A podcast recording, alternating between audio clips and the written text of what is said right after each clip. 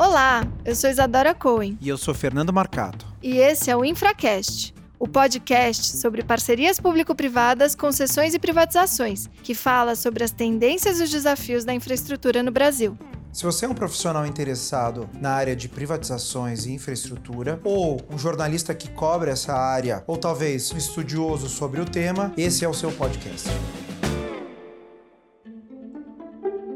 No episódio de hoje, contamos com a participação de Renata Dantas. Renata é mestre em Direito Administrativo pela PUC São Paulo, especialista em Direito Econômico e Concorrencial pela FGV, foi assessora jurídica internacional da presidência do CAD e trabalhou no Ministério da Educação. Atualmente é diretora de Assuntos Institucionais da Agência Reguladora de Transportes do Estado de São Paulo, Artesp. É indiscutível que as rodovias paulistas têm um nível superior a qualquer outra rodovia no Brasil. Quem está entrando tem que sentir na carne. E sentir na carne é pagando outorgas. O Estado de São Paulo tem muito passivo regulatório. De fato, trazer segurança jurídica sem perder a essência do que eu quero, que é o resultado, né? a qualidade daquele serviço. Renata, é um prazer enorme estar com você hoje. Muito obrigada por ter vindo. Isadora, Fernando, eu que agradeço o convite. Para mim é uma honra estar aqui e poder falar um pouco da Agência Reguladora de Transportes do nosso programa de regulação. Renata, você acabou de voltar de um roadshow internacional para contar um pouco para investidores estrangeiros e financiadores estrangeiros o que vem acontecendo na Artesp, em especial no lote de rodovias Piracicaba Panorama. Se você puder contar um pouquinho para a gente de como foi a recepção por esses investidores e do que é o lote PIPA, assim como vem sendo chamado. Bom, a gente voltou agora há uma semana da Europa, né? Nós fomos para Inglaterra, Itália, Espanha Espanha e Portugal, conversar com uma série de investidores e players do mercado e apresentar esse projeto que é atualmente o maior projeto de infraestrutura no Brasil. São 14 bilhões em CAPEX em 30 anos, dois ciclos de investimento. A receptividade foi muito boa, até porque é uma crescente, né? Esse é o quarto lote do estado de São Paulo que está sendo lançado, o quarto roadshow. Algumas pessoas já nos receberam desde o primeiro. Eles percebem o resultado dessa nova regulação, né? Vendo como que foi o primeiro leilão, o ágil, o o ator que venceu vindo de um fundo de investimento chamou muita atenção. O segundo, vendo que a própria concessionária que estava no lote deu um lance muito ousado para permanecer, né? O que demonstra também que há uma solidez no modelo, com muitos riscos, todos esses riscos muito bem delineados e tratados, que também trouxe uma agressividade na proposta de um player que já é no mercado, mas que não estava Presente. Não, ele estava presente, ele vem acompanhando todos, inclusive participou dos outros três, mas assim, com uma preocupação, é, é um player do mercado e que, que tem uma preocupação muito grande em projetos com alta rentabilidade, mais do que alta remuneração ou CAPEX, né? Se você pega a, a, o perfil dele na Europa. E agora, para esse projeto, é um projeto relativamente de Greenfield, né? De Brownfield, quer dizer, que são rodovias já existentes, uma boa parte dela já operada por uma concessionária que está. É, chegando o decurso do prazo de 20 anos e uma prorrogaçãozinha numa concessão sem problemas, num eixo é, relevante do Estado, do ponto de vista de logística, agregando outros mil quilômetros também, que é importante para escoamento de carga do Mato Grosso, e com um reforço dessa regulação que já vem desde três projetos atrás. Então, toda essa fala, quando apresentada para esses investidores estrangeiros, mostrados os resultados, trazia uma segurança, assim, né? Eles percebiam que a gente não estava lá só para apresentar PowerPoint e não ter nada para vender. A gente tinha um projeto concreto e que chamava a atenção, né? Então a nossa expectativa é grande. A gente sabe que tem bastante gente estudando, uma preocupação de alguns em relação ao tamanho do lote, que de fato é muito grande, mas ao mesmo tempo uma tranquilidade de ver o cash flow ao longo do projeto bem cuidado, né, para que o projeto possa se pagar com tranquilidade até antes do que os projetos anteriores previa, né, no, do ponto de vista de receita negativa em relação ao capex. Enfim, então há uma expectativa grande agora. E Renata, você falou desse interesse de investidores estrangeiros. Me parece que essa tem sido, nos últimos meses e anos, é uma grande preocupação do governo, tanto federal como dos governos estaduais. Atrair investidores estrangeiros a participar de projetos, em especial financiar esses projetos, tendo em vista a mudança de perfil do financiamento, né, em que, eh, vamos dizer, o BNDES reduziu a sua participação e passou a atuar de uma maneira mais tímida. Quais seriam as inovações Ou quais as mudanças ou que tipo de itens nos editais existentes que foram feitos e desenvolvidos para garantir essa participação de outros players que não os players tradicionais que já atuam no país? Bom, de fato, o governo do estado, desde o primeiro lançamento, naquele momento, a gente começou a desenvolver os estudos 2015 por aí, então já era um momento crítico no país, né, com a política não ajudando, a questão do impeachment latente, que depois se concretizou, Lava Jato despontando, então havia uma preocupação muito grande de se lançar um projeto de infraestrutura e eu simplesmente não ter quem pudesse vir à licitação, ou porque estivesse implicado em situações de corrupção, ou por falta falta de caixa e financiamento, enfim, e o que o estrangeiro não quisesse vir por conta do receio político, né? Então, é, desde o primeiro houve uma preocupação muito grande em blindagem, né? E essa blindagem ela começou desde a modelagem até no, pelo edital e o contrato em si. Então, quando falo desde a modelagem, o Estado de São Paulo ele tem um, um, programa de concessões já de sucesso, né? É inegável que, embora ele tenha problemas, todo mundo conhece os problemas, é um programa de sucesso que dá o retorno para o investidor que veio há 20 anos e dá o retorno também para o usuário, né? Então, não é, não é algo que a gente tenha que se envergonhar ou que preocupação muito grande em mudar, mas em manter e aprimorar. Mas o que a gente percebeu é que naquele momento que o país vivia, se a gente simplesmente fizesse a modelagem como sempre fazia, em casa, com os nossos técnicos, podia não passar a credibilidade que o mercado e o financiador precisava. Então a gente entendeu que era um momento importante de chamar um organismo internacional, multilateral, que acreditasse todo o projeto, né? fizesse a acreditação de todo o projeto e fosse responsável pelo que é o coração do projeto, que é tráfego, né? que é o que importa de forma vital para quem está vindo saber se o projeto para em pé ou não. Nesse contexto, a gente contratou a FC, que ajudou na estruturação toda do modelo, com várias frentes, né? A frente de tráfego, de engenharia, socioambiental, jurídico internacional, inovações, né? Que tentaram trazer o que tem de melhor no mundo para cá e um selo de qualidade. Isso foi o que a gente trabalhou pré-licitação. Para a licitação em si, já começamos a pegar alguns inputs, especialmente do jurídico internacional, e pensar: isso eu tenho que mudar no edital para poder trazer um player diferente. E o que, que era o player diferente naquele momento? Era tanto um estrangeiro que não está no Brasil, que que às vezes não entende que o Brasil é uma oportunidade boa de negócios, né, e precisa conhecer, como players que não,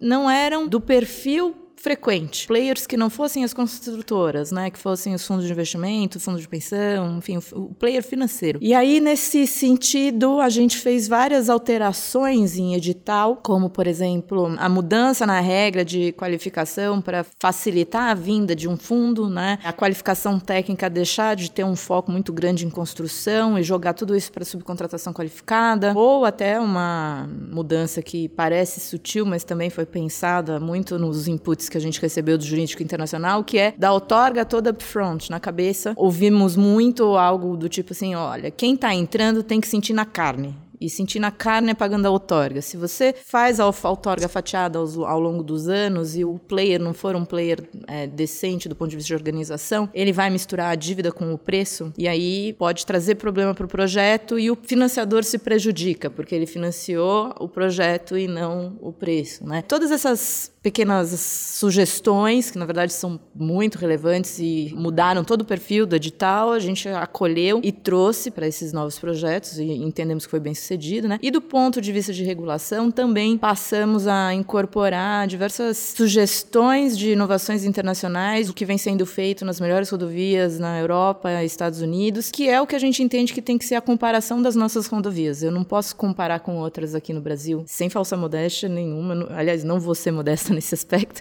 porque é, é indiscutível que as rodovias paulistas têm um nível superior a qualquer outra rodovia no, no Brasil, né? Então, esse todo o contexto, a gente entendeu que abriu porta para vir o primeiro fundo de investimento. Quem sabe atrair um player que ainda não está, né? E também, claro, sem esquecer, toda a preocupação em proteção da dívida, né?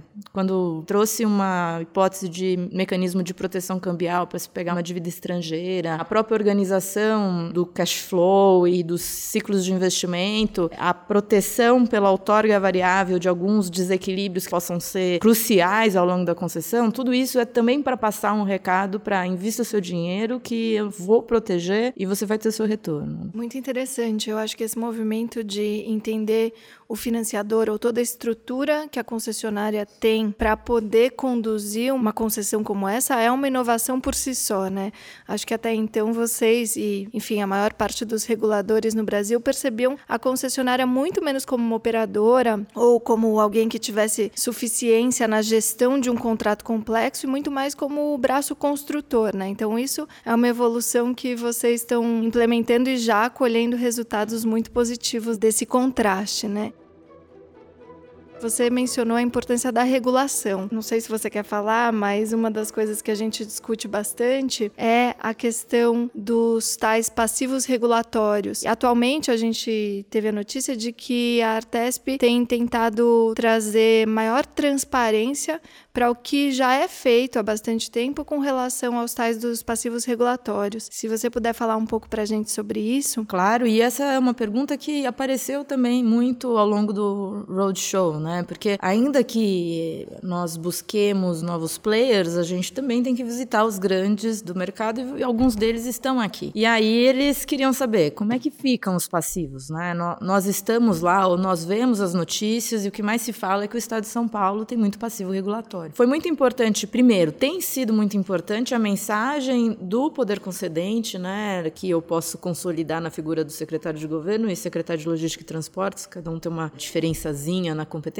mas enfim, acaba ficando na mão dos dois. O recado que eles têm dado a todas as concessionárias de que querem resolver os passivos. E quando a gente fala em, em, passivo, tem alguns passivos que são os simples de resolver, mas outros passivos estão judicializados, né? Então, é, muitas vezes a gente fala de passivo regulatório, mas quando você vê que está judicializado, o resolver tem uma série de implicações jurídicas, que às vezes a minha procuradoria não permite que eu vá lá e faça um acordo, ou o compliance da concessionária também não permite. Então, atualmente, a gente está no momento de sentar à mesa com todos eles e entender que discussões jurídicas são tão relevantes a ponto ponto de arrastar passivos por anos e anos e não se resolver uma concessão. E nesse contexto, eu acho que tem sido muito positivo, inclusive, a gente tem colocado à mesa os nossos medos, eles colocado os medos dele e tentado chegar numa composição. Quando eu falo dos passivos não judicializados, esses a agência ela já tem tido uma preocupação de a cada reunião de diretoria deliberar porque a gente diz que só é assim, é como se fosse exequível, né? É um passivo deliberado, né? Então a, a agência delibera reconhecendo o, o, o, o, direito à concessionária ou ao Estado de ter o, o reequilíbrio e joga isso para um bloco para se consolidar todos os passivos. Porque eu não falo em equilíbrio econômico financeiro do contrato reequilibrando uma coisa só, senão eu só aumento o desequilíbrio, né?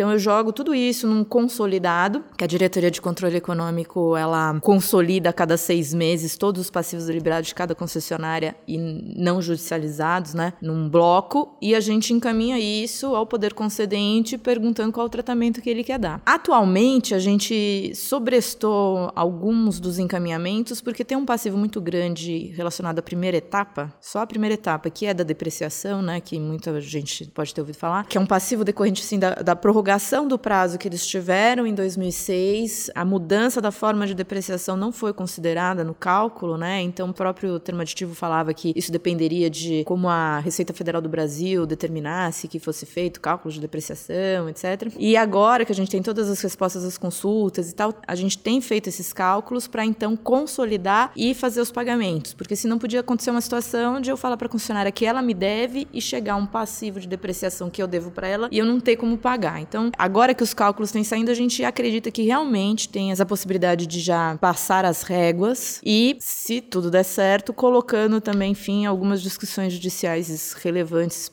para o programa de concessão mais do que para o Estado e que sempre tem um reflexo numa nova concessão, vem alguém e pergunta, e vai acontecer de novo e não vai, né? Enfim.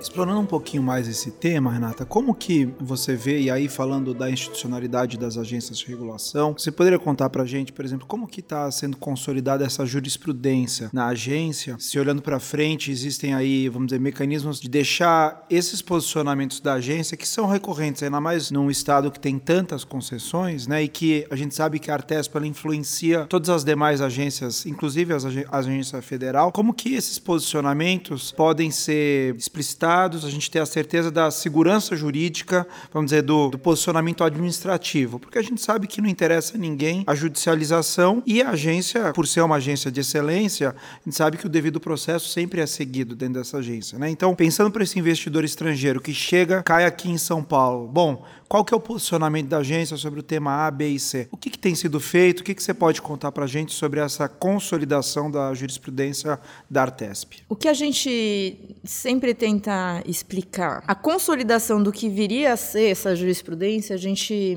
fez contratualmente na nova modelagem. Então, para esses novos contratos, a gente levantou todos os pontos de judicialização olhou para eles e pensou: como eu resolvo? Como eu não tenho mais essa judicialização? Como eu evito essa discussão? Não foi uma, um olhar do tipo como eu ganho essa discussão ou para que para quem é melhor a resposta sim ou assado, mas como evitar? Ao perceber o que gerou o conflito, a lacuna que gerou o conflito, essa discussão existe porque aquela cláusula você pode interpretar assim ou assado, a gente foi e resolveu aquela cláusula. Então agora não importa se a forma como a gente resolveu, ela é melhor para o argumento do Estado na ação judicial tal, porque para o futuro isso já está precificado agora, ela já sabe que vai ser assim e vai resolver desse jeito. Essa foi uma forma de passar um, um recado por escrito e compromisso firme, né, de que vai resolver. Aí você fala, tá, mas e para as que estão aí, né? Não adianta nada você fazer um contrato novo. Não adianta em termos, porque a gente já percebeu, por exemplo, da primeira que a gente licitou desse novo conjunto para agora,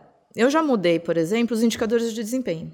Eu já deixei, eu peguei tudo que eu percebi que deu de de, de, de, discussão, enfim, nas aferições, nas primeiras duas, e resol, resolvi. Tenho a pretensão de achar que resolvi para agora para o Pipa. E cheguei para as duas que já estão operando e falei assim: Quer trocar? Vamos trocar. Por quê? Porque eu não estou mudando o indicador. Sim. Eu continuo aferindo aquele mesmo serviço, mas eu estou deixando mais claro a forma como eu vou aferir, que equipamentos que eu preciso, qual a periodicidade. Então, assim, é, é sempre querer, de fato, trazer segurança jurídica sem perder a essência do que eu quero, que é o resultado, né? a qualidade daquele serviço. É difícil tentar falar numa jurisprudência em si, porque a linha de decisões está nos pareceres das, da consultoria jurídica. Ela acaba meio que trazendo, norteando o que seria a decisão ideal para o conselho dar. E é muito difícil para o privado ter acesso a isso. Então a gente trouxe realmente para os novos contratos. Para os antigos, eu tenho discutido coisas que estão no novo e falo assim: quer fazer um termo aditivo e mudar? Se quiser, a gente muda. Então, por exemplo, teve recentemente mudanças de controle de concessionárias em que o novo controlador chegou à mesa e falou assim: ó, desse jeito, se continuar essa discussão aqui, eu não consigo. Eu falei, então, quer discutir, trazer a regra do contrato novo para cá? Acho que dá para a gente construir um termo aditivo que transfira aquela regra desse para cá e faça a coisa funcionar para todo mundo. Que a ideia é, eu quero o serviço bem prestado, né? Eu quero a qualidade, eu quero o resultado. Então, esse é o caminho que se tenta construir para demonstrar tanto uma boa fé do Estado em resolver problemas, quanto a segurança jurídica que eles esperam. Se você me permite, eu acho que isso eu até hoje nunca tinha ouvido, porque uma das grandes tensões que a gente vê na infraestrutura e na atuação das agências reguladoras é o inverso. É a agência tentando se fortalecer a despeito da regra contratual. A gente já viu isso acontecer e ainda acontece numa série de agências. E o que você está dizendo é, na verdade, é um fluxo direto que a decisão da agência retroalimenta a nova modelagem, a nova modelagem aperfeiçoa, inclusive, os contratos antigos. E me parece que esse talvez seja o segredo de juntar essa regulação por contrato e a regulação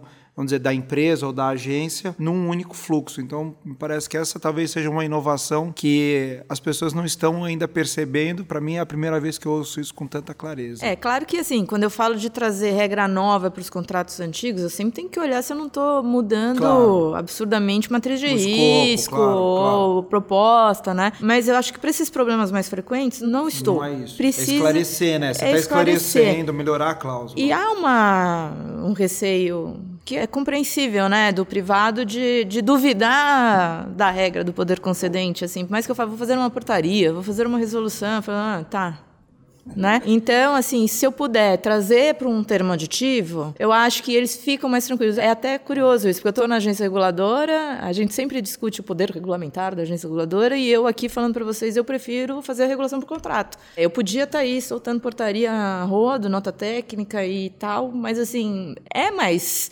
seguro, pelo menos até a gente voltar a ter um, uma confiança plena do privado que ficou abalada nos últimos anos. Assim, eu preciso dar essa, esse braço agora para depois poder, assim, ó, você confiou em mim, eu fiz isso, agora vamos continuar, né? Só para complementar, porque numa outra entrevista que a gente fez com o secretário de infraestrutura Marco Aurélio, ele falou justamente desse problema, da instabilidade muitas vezes das posições das agências reguladoras. E aí a portaria ela pode ser mudada a qualquer tempo e o contrato não. Exatamente. E acho que nesse movimento, e pegando aqui o gancho dessa conversa tão bacana, nada como 20 anos ou mais de história para que a gente possa aprender, né, enfim, a como aprimorar cada vez mais um modelo regulatório, entre aspas, mas dessa regulação por contrato. E aí queria que você comentasse um pouquinho sobre quais as inovações no que diz respeito às revisões ordinárias e extraordinárias desses contratos, porque no fim das contas me parece, lendo, que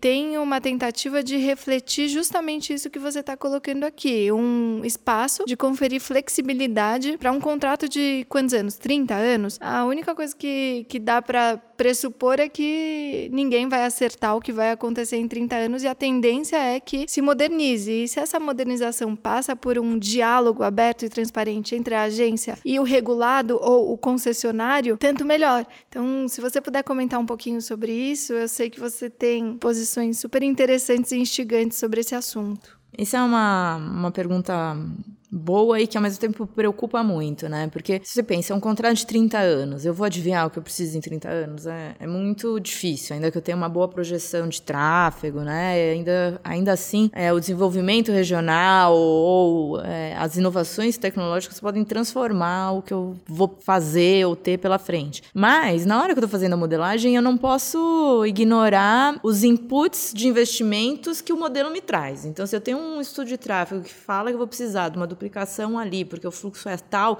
eu não posso falar, se eu precisar eu ponho depois, né? Porque senão vai vir um órgão de controle e falar assim, bom, você só quis outorga agora. Você mandou uma casca vazia sem nada para você pôr o que você quiser depois, né? Então, nesse sentido, assim, por isso que esse projeto tem esse peso de 14 bilhões, né? Ao mesmo tempo, a rodovia é um organismo absurdamente vivo, assim. É impressionante a quantidade de detalhes e coisa acontecendo o tempo todo e demandando resposta o tempo todo do concessionário, da agência, né? Então, a gente trouxe para o contrato, de uma forma mais clara, essa lógica das revisões ordinárias, para a reorganização de investimentos. A gente percebia, especialmente na segunda etapa de concessão, que frequentemente vinha um discurso de: ah, eu não preciso fazer essa duplicação porque só passa mosca ali. Só que se eu paguei, né, para você fazer essa duplicação, eu quero que você faça. Claro. Não importa que só passa, mas deixa duplicado para mosca, porque Sim. eu paguei. Ou ainda porque esse pode ser um fator indutor de demanda no futuro, é. ou qualquer coisa que seja. E, e, mais que isso, tem o, o eu paguei, eu quero, né? Então, assim, é difícil você falar que você não vai fazer um investimento que alguém deixou de participar participar ou deu pagou menos ou mais no bid pensando naquilo, né? Então dessa forma a gente previu que o que está ali no EVTE são os investimentos obrigatórios, mas a cada cinco anos eu vou pegar todas as demandas que chegaram de sociedade, parlamentares, poder concedente ou da própria concessionária e que tem a obrigatoriedade de ser inserida numa plataforma digital gerida pela concessionária e que a concessionária que vai fazer o escalonamento das demandas e me apresentar, ó, isso é mais importante, isso é menos e por quê, com os valores, para eu olhar o que eu coloco ou não na concessão e aí nesse momento pode inclusive vir me dizer, inclusive esse investimento está previsto para o ano que vem, a gente pode postergar dois anos e aí nessa postergação de dois anos usa o crédito para incluir esse aqui ou tal e faz um grande rearranjo do cronograma físico executivo. Então a ideia das revisões ordinárias, ela foi de conseguir ir sedimentando o cronograma físico executivo conforme a necessidade da rodovia, né? De forma a não ficar nem investimento desnecessário sendo feito enquanto outros mais prioritários não são, e ao mesmo tempo não é simplesmente não vai fazer. Mas essa revisão ordinária ela também serve, por exemplo, para eventualmente implantar um free flow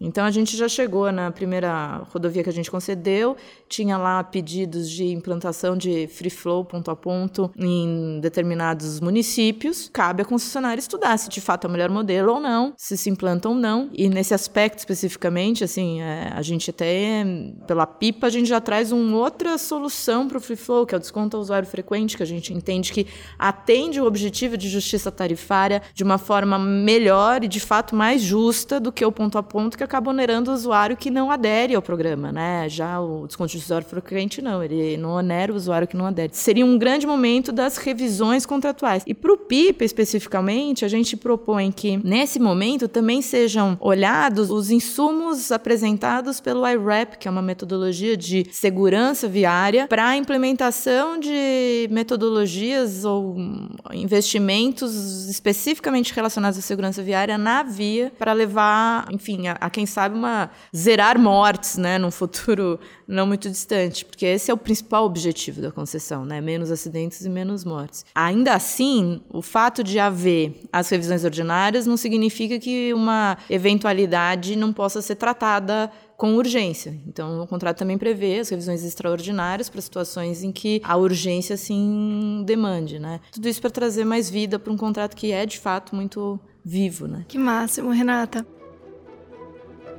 Se você puder deixar uma última mensagem sobre, enfim, as evoluções e para onde você acha que esse modelo ainda pode evoluir, como a agência vem caminhando para isso. Também uma mensagem de otimismo, eu acho, para que os investidores continuem investindo nas rodovias de São Paulo. O simples fato de você ter trazido tudo isso que você trouxe nessa nossa conversa e essa atenção para como o setor privado se organiza, para como o mercado enxerga a agência enxerga os contratos de concessão com a Artesp, já mostra o quanto vocês vêm fazendo a diferença e o quanto o Estado de São Paulo, nesse setor em especial, é modelo nacional e internacional. Acho que no fim das contas, esse objetivo que você colocou no começo aqui da nossa conversa, ele está sendo atendido da melhor forma possível. Então, se você puder dizer aí para os nossos ouvintes alguns pontos, né? De fato, como eu comentei, são, e você também, né? São mais de 20 anos de experiência em rodovias. A agência não, né? A agência é mais nova, mas os contratos de concessão têm mais de 20 anos de experiência, que a gente não deixa de olhar e entendeu a nossa missão de constante aprimoramento. Não se acomodou de sou a melhor do Brasil, tenho as melhores rodovias e me ah, vou ficar assim. A gente não se acomodou. Depois disso, a agência ela está se fortalecendo institucionalmente, tendo recebido os primeiros concursados e tem mais aí uma segunda metade de concursados para receber, que a gente entende que vai dar um fôlego para respostas mais ágeis para as concessionárias e usuários, portanto. A agência também está buscando aprimorar seus métodos de análise de projetos, que hoje é um gargalo que se reclama muito. Então, esse contrato do PIP ele já traz a obrigatoriedade de certificação para trazer um fast track nas análises, a apresentação dos projetos em BIM, que é um software que com o tempo vai praticamente fazer sozinho o projeto, se os engenheiros me ouvem falando isso, me matam.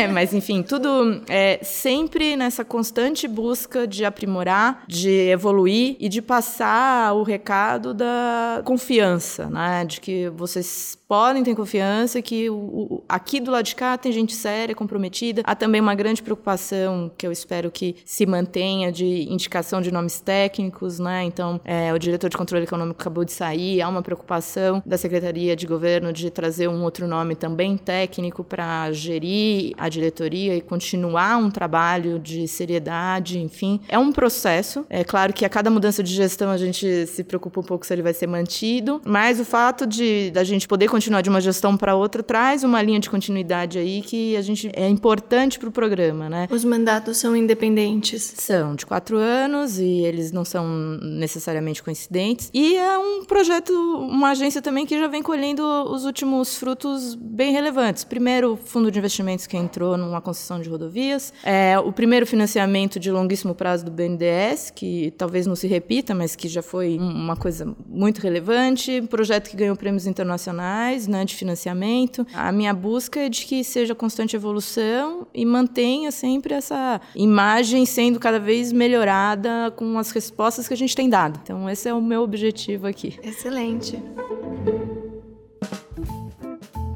Renata, muito obrigado pela sua participação. Acredito que você trouxe aqui esclarecimentos e ideias para todos aqueles que têm trabalhado no setor, não só de rodovias. Eu acho que essa experiência na regulação, ela certamente de rodovias, talvez aqui no estado seja a grande referência, né? É, mas a gente tem outras agências no estado como a Arcesp e em outros setores que é, de fato estão aprendendo muito com essas iniciativas e a gente precisa divulgar isso porque só assim vamos conseguir atrair os necessários investimentos para nossa infraestrutura. Obrigada por ter aberto esse espaço para a gente na sua agenda, que eu sei que é concorridíssima, e para a gente foi uma honra enorme contar com a sua participação. Eu que agradeço o convite, obrigada.